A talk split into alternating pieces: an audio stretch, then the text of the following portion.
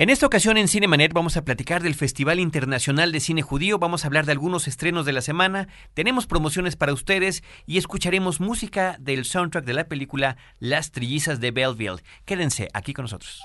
Lee cine, vive escenas. La mejor apreciación de la pantalla grande en Cinemanet. Carlos del Río y Roberto Ortiz al micrófono. Bienvenidos. Pues aquí estamos, Carlos del Río y Roberto Ortiz, efectivamente. Roberto, ¿cómo te va? Pues muy bien, tenemos eh, mucha información, pero sobre todo un invitado especial. Un invitado especial que nos hablará del Festival Internacional de Cine Judío. Por lo pronto, nosotros queremos recordar los teléfonos aquí en la cabina de Horizonte 107.9 del Instituto Mexicano de la Radio, 560-10802 560-10802 porque tenemos varios obsequios para ustedes. Vamos a empezar a comentarlos, Roberto. Tenemos gorras de la película La criatura Creep, esa cinta que tuvimos de premier hace poco. Y tenemos también algunas películas que nos obsequia Universal Pictures. En esta ocasión, Criaturas Rastreras, Slither y Viviendo con mi ex, la que es protagonizada por Vince Vaughn y Jennifer Aniston. Lo que tiene que hacer la gente es llamarnos y dar algún comentario del programa, bueno, malo o regular, alguna cuestión que les gustara que integráramos o alguna cuestión que quitáramos, en fin, cualquier comentario que quieran ustedes. Para quienes nos escuchan en podcast, deben escribirnos a promociones@cinemanet.com.mx para que también puedan participar por alguno de estos premios. Roberto, vámonos con noticias. Noticias en Cinemanet. En este mes de noviembre, Roberto, se cumplen 25 años de la muerte del cineasta francés Abel Gans. Él nació en 1899, Carlos, en París, también muere en París en 1981, en un mes de noviembre.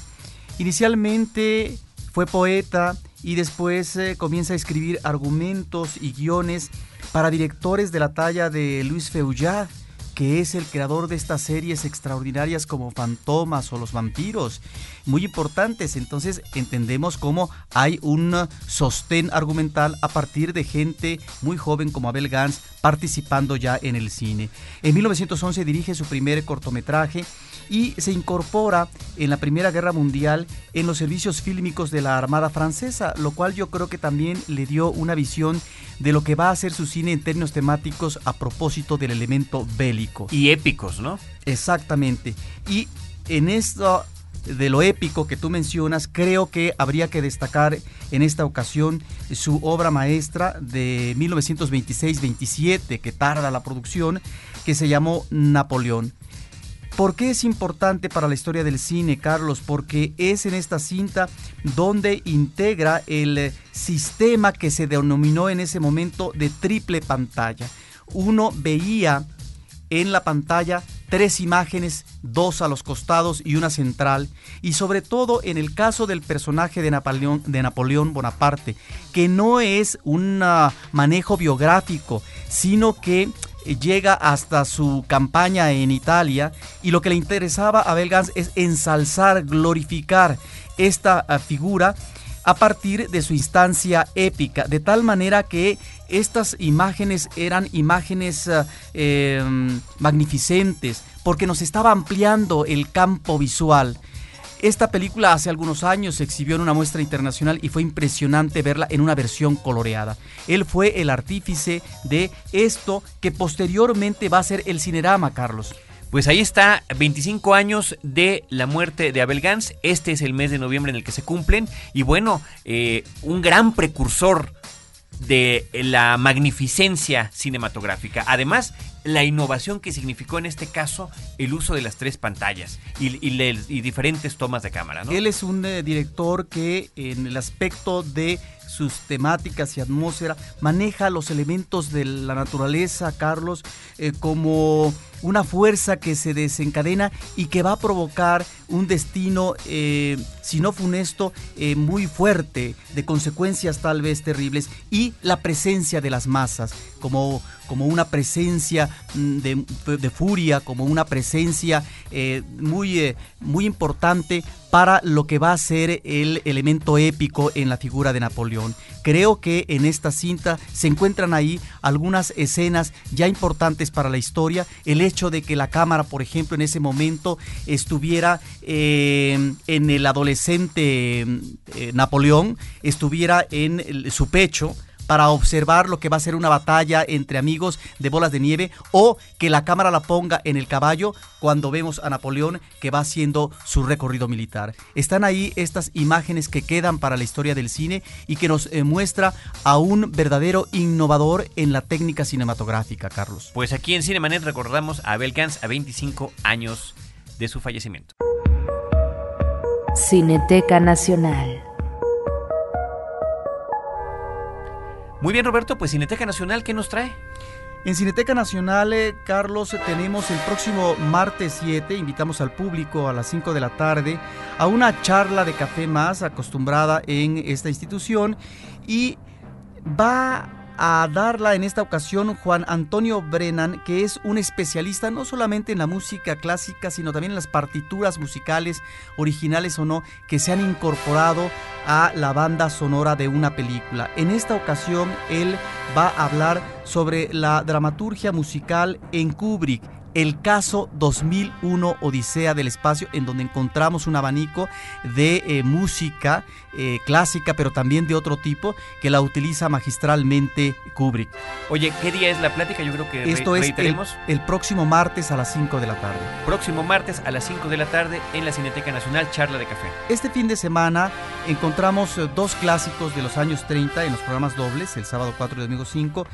Johnny Weissmuller posiblemente lo distingamos como el actor que mejor presencia tuvo en el personaje de Tarzán y estas películas de principios de los años 30, El hombre mono y Tarzán y su compañera, son dos películas eh, que ya se han convertido en clásicos del cine de aventuras. Ciertamente, Johnny Westbury no estuvo en una selva nunca, pero están los back projections de tal manera que los directores combinaban muy bien este elemento eh, de, eh, de, de, documento fílmico que se registraba en África a propósito de los animales en el río, como los cocodrilos las fieras, etcétera, y lo que se manejaba en estudio o en una, una composición de una selva, en este caso artificial.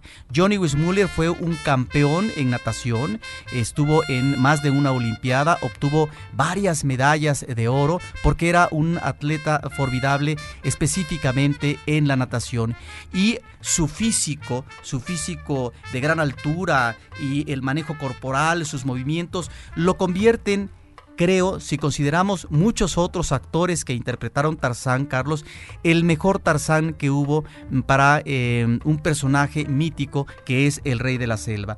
Y finalmente debemos decir, Carlos, que eh, se estrena en estos días una película que ya hemos comentado, que recomendamos ampliamente, Hard Candy, Niña Mala, una cinta nórdica, a propósito de... Eh, esta decisión que se da entre la realidad de un personaje que repentinamente incursiona en fantasías tortuosas y que muy seguramente lo llevarán a una situación anómala y seguramente de perturbación mental y que nos reserva imágenes muy fuertes pero que crea el director una magnífica atmósfera de horror. Le recordamos a nuestro público que los detalles, como siempre, de la programación de la Cineteca Nacional los pueden encontrar en la propia página de la Cineteca cinetecanacional.net y que también a través de cinemanet.com.mx pueden accesar a ella ya que ahí tenemos el enlace hacia la cineteca, sobre todo por la siempre gustosa diversidad que nos brinda y los horarios que hay que checar, los días que uno quiere visitarla. También quiero recordarle al público, Roberto, que tenemos las gorras de la película La Criatura, Creep, esta cinta que tuvimos de premier, la película de horror protagonizada por Franca Potente. Que ella está muy bien, hay que destacar. Y también tenemos películas en DVD como Viviendo con mi ex y Criaturas rastreras cortesía de Universal Pictures. Los que escuchan el podcast pueden escribir a promociones cinemanet.com.mx. Estrenos de la semana en Cinemanet. Estrenos de la semana, Roberto, tenemos eh, un par que comentar brevemente. Eh, fíjate que se estrenó la película El Gran Truco de Prestige, la película dirigida por Christopher Nolan, una cinta protagonizada por Hugh Jackman y Christian Bale como dos magos que eh, a principios, en el cambio entre el siglo XIX y XX en Inglaterra, pues son, tienen una gran competencia por ver quién es mejor, quién saca el último truco, ¿no? La película, pues del maestro Nolan, Está plantada y contada como él acostumbra, con los cambios entre tiempos y lugares de una manera siempre muy creativa, siempre muy efectiva y creo que el reparto, el reparto es de primera porque además está Michael Caine y Scarlett Johansson, así que ahí está eh, el gran truco de Prestige de Christopher Nolan, director de Amnesia y el director de Batman Inicia para que tengan la referencia. Una película que el público puede ver al paralelo de otra cinta sobre temática similar que es El ilusionista, con una magnífica fotografía y recreación eh, de época, esta en Viena del siglo XIX, y que tiene que ver obviamente con el ilusionismo, la magia y los magos. También de estreno, Roberto, está La Maldición 2 de Grudge 2. Es eh, una película del director japonés Takashi Shimizu. Este hombre que finalmente se ha eternizado haciendo estas películas porque, bueno, las primeras las hizo en su país eh, de origen, eh, las hizo en su idioma, después vinieron los remakes y para el remake lo contratan a él mismo e inclusive para la segunda parte y según tenemos entendido ya está aprobada que haya The Grudge 3. En esta ocasión Sarah Michelle Gellar regresa brevemente para el papel de la película pasada. Y bueno, pues eh, Ah, tiene muy buen inicio la película, pero después como que viene a ser una repetición de lo que ya conocemos, porque además, pues los actores eh, que no hablan, pero que son ya míticos eh, gráficamente en estas cintas, que son el niño y la jovencita, pues vuelven a repetir sus lugares, habiéndolo ya hecho, por ejemplo, el chavito en, en, las parodias de Scary Movie, ¿no? Así que de estreno, La Maldición 2 de Grudge. Vámonos a un soundtrack. Tenemos la película, eh, música de la película Las Trillizas de Belleville Escuchen esto. Cinemanet.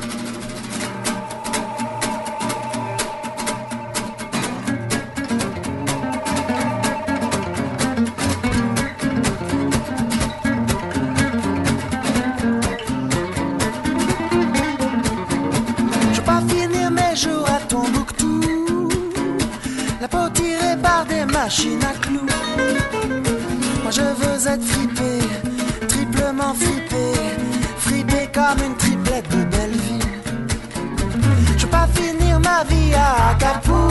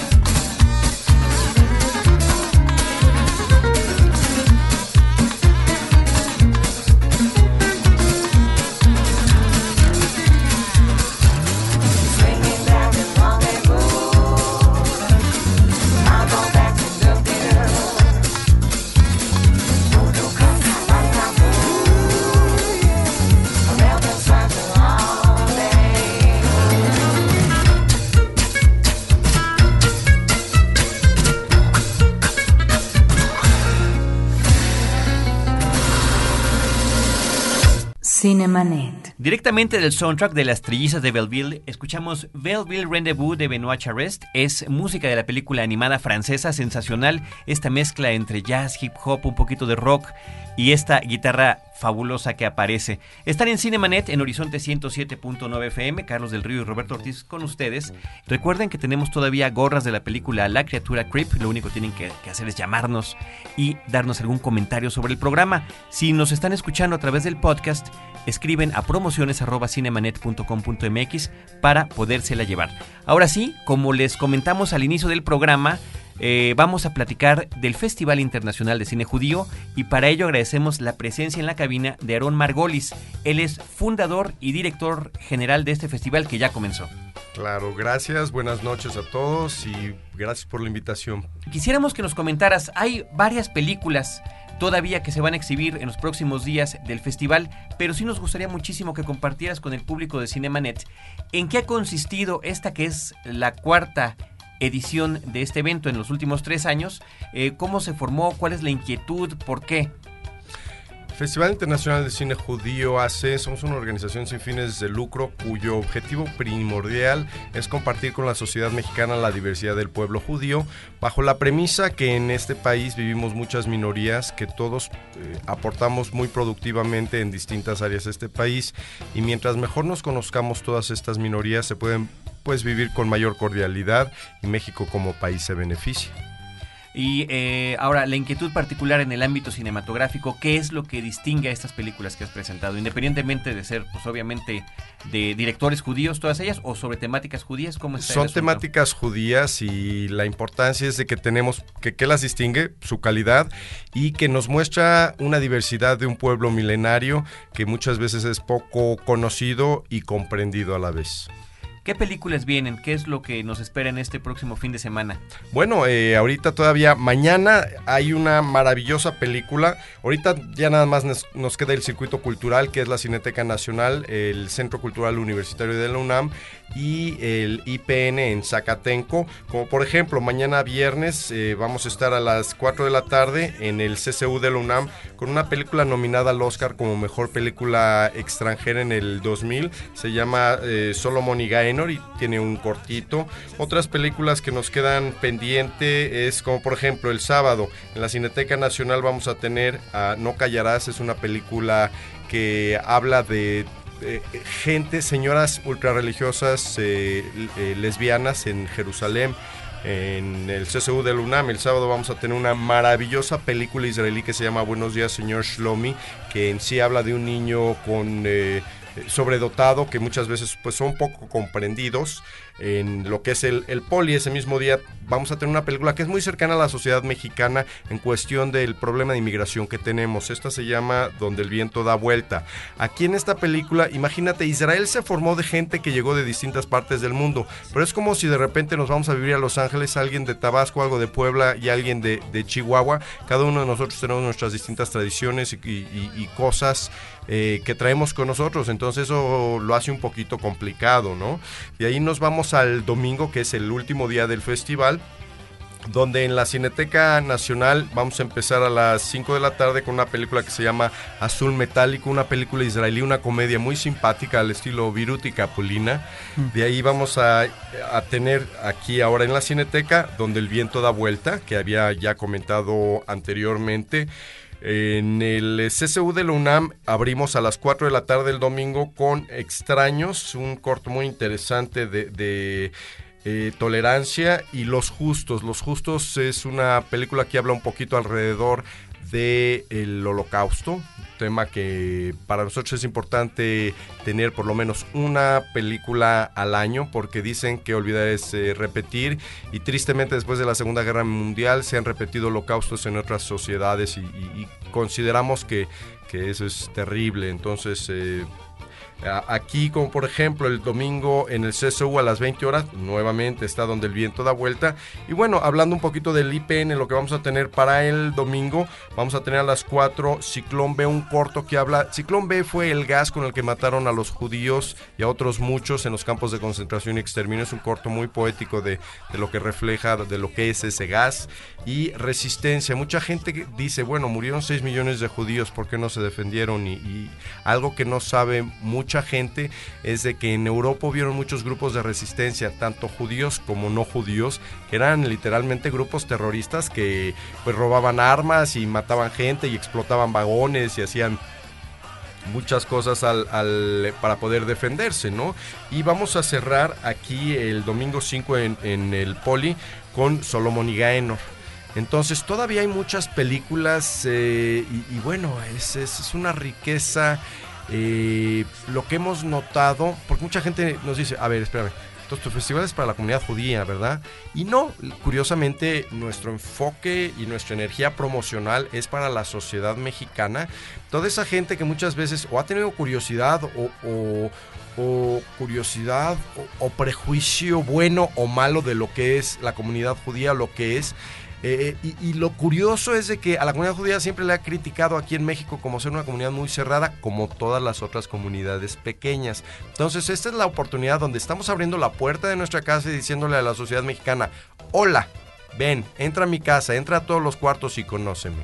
Algo importantísimo, me gustaría dar la página web porque luego, bueno, a ver, quiero entender un poquito más del festival o, o quiero estar en contacto con ustedes, quiero recibir información. Nuestra página es www.festivaldecinejudío.org. Para el que acaba de agarrar la pluma en este momento es www.festivaldecinejudío.org.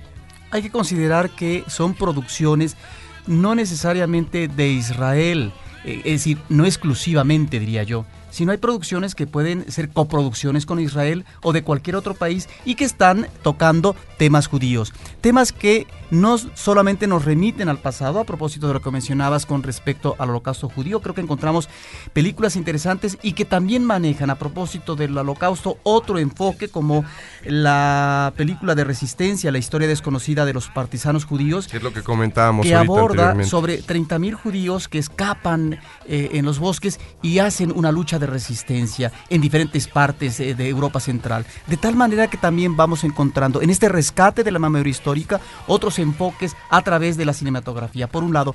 Y tal vez ya no podremos ver, pero realmente es un eh, festival que nos remite a películas eh, de magnífica calidad. Tú ya mencionabas la de Buenos días, señor Shlomi, que es realmente una película conmovedora. Este personaje eh, con tanto afán de estar con la familia, de ayudar al prójimo, etcétera.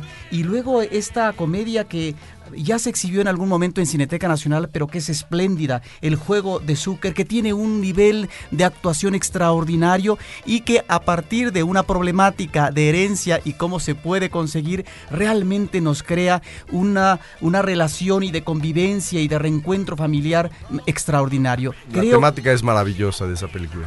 Creo que encontramos entonces una posibilidad de acercarnos a diferentes temas, a diferentes eh, incursiones en la historia del pueblo y de la comunidad judía, de tal manera que están ahí estas películas para que las disfrute el público y que además tenemos, como tú dices, el circuito cultural, que es el que está cerrando el festival, pero también hemos encontrado, por ejemplo, en Cinemex Insurgentes, que se exhibió también este festival. Claro, bueno, en Cinemex eh, la semana pasada estuvimos en Pabellón Polanco, en Santa Fe, en Interlomas y en Plaza Insurgentes.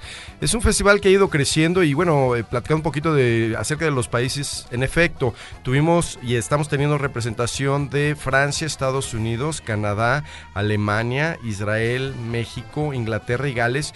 Y bueno, también tuvimos invitados internacionales, ahorita bueno, ya se regresaron, pero eh, bueno, para la gente que se va a acercar a este festival, que sepa que la parte medular de este proyecto es de que tenemos invitados internacionales y expertos locales para foros de preguntas y respuestas al terminar muchas de las ediciones, de, de las eh, Exhibiciones. de las exhibiciones, y eso es lo que enriquece muchísimo al proyecto versus nada más tener una muestra y mostrar eh, la película.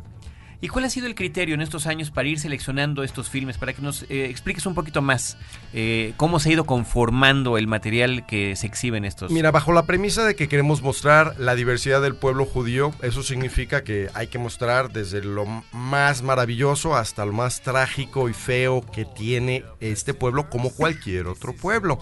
Eh, hoy por hoy tenemos un comité de selección, son como siete personas, durante todo el año vemos muchas películas, aquí habremos visto 100, 125 películas para poder seleccionar 25 entre cortos, medios y, largometrajes. Entonces, en esta ocasión fue bien curioso porque después de estar viendo muchas películas, a la hora de estar seleccionando nos dimos cuenta como que había más películas de, de, Israel que venían de, directamente de Israel y dijimos, bueno, esto como que nos da una imagen de que vamos a mostrar un poquito más de la sociedad israelí, que muchas veces cuando le preguntamos a alguien, la primera cosa que te llega a la mente cuando te digo Israel, ¿qué piensan? Y dicen, o guerra o terrorismo.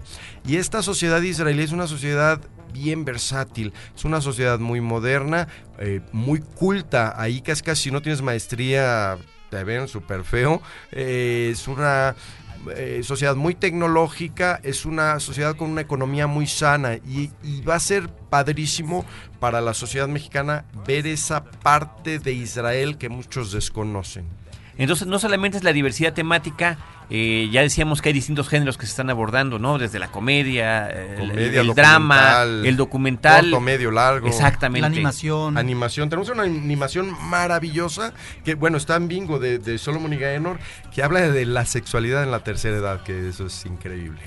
Pues oye, yo creo que es una gran invitación esta que se le está haciendo al público cinéfilo. Cinemanet es un programa para cinéfilos y esta es una eh, pues muestra distinta que está regresando cada año. Esta es la cuarta ocasión. Es la cuarta ocasión y seguimos adelante gracias a la respuesta de la sociedad mexicana que dice que este proyecto debe de existir y que dice que es importante que conozcamos de todas las culturas con las que convivimos día a día en este país. Me gustaría mucho que repitieras la página de internet. Nosotros la vamos a publicar en nuestra propia página en cinemanet.com.mx, pero de cualquier manera para la gente que nos está escuchando en vivo en este momento pueda checar eh, pues con detalle, ya hablamos de varias de las películas, pero siempre habrá que ver la sinopsis, qué cine le queda cerca, qué horarios hay, y me imagino que ahí en la página de ustedes está. Ahí está todo lo que necesitan saber, es www.festivaldecinejudio.org, nuevamente www.festivaldecinejudio.org. Pues muy bien, Aaron Margolis, te agradecemos muchísimo que nos hayas acompañado en Cinemanet aquí en Horizonte 107.9 FM. Le queremos agradecer a nuestro operador Álvaro Sánchez, en la asistencia de la producción Axel Rodríguez, la producción de Alejandra García y de Edgar Luna, y en los micrófonos Roberto Ortiz y Carlos del Río, nuestro invitado Aaron Margolis, fundador y director general del Festival Internacional de Cine Judío. Roberto, Carlos, muchas gracias por la invitación. Amigos, los invitamos no se pierdan este último fin de semana del cuarto Festival Internacional de Cine Judío. Es para todos ustedes. Y recuerden que Cinemanet se repite dos veces a la semana en su versión de podcast en www.cinemanet.com.mx y los jueves aquí en Horizonte a las 10 de la noche. Gracias. Los créditos ya están corriendo. Cinemanet se despide por el momento. Más en una semana. Vive cine en Cinemanet.